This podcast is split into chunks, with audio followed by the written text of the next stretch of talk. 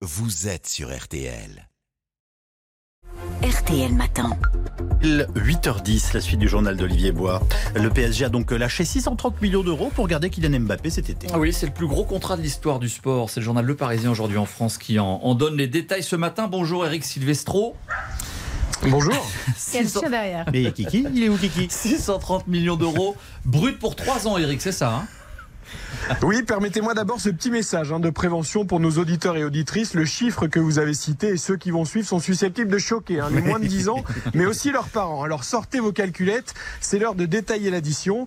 Le contrat du siècle de Kylian Mbappé comporte trois parties. D'abord, évidemment, le salaire. 72 millions d'euros bruts par an, soit 6 millions par mois, l'équivalent à quelques euros près du salaire annuel de Patrick Pouyanné, le PDG de Total Energy. Sur trois ans, cela fait donc 216 millions d'euros. Ensuite, deux super bonus, une prime à la signature de 180 millions d'euros, brut, payable en trois échéances, chaque mois de juillet selon le Parisien. Mais si le natif de Bondy quittait la capitale avant le terme de son engagement de deux ans plus une année en option, il garderait cette somme quoi qu'il arrive. 216 plus 180 égale 396. Enfin, une prime de fidélité accolée au contrat de remariage, 70 millions déjà versés lors de la prolongation, 80 millions à l'été 2023 et 90 millions après les JO de 2024 à Paris.